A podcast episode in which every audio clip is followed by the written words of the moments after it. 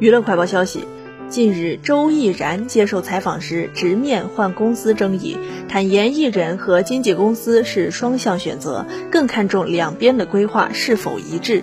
他表示，如果遇到了不太好的公司、不太好的老板，自己觉得是挺难的。此外，周毅然还否认外界关于自己资源好的说法。他表示，自己这两年在试戏拍戏，所有的角色也是靠试戏拿到的，其中也有很多大家看不见的失败的次数，但依旧在努力争取想要的角色。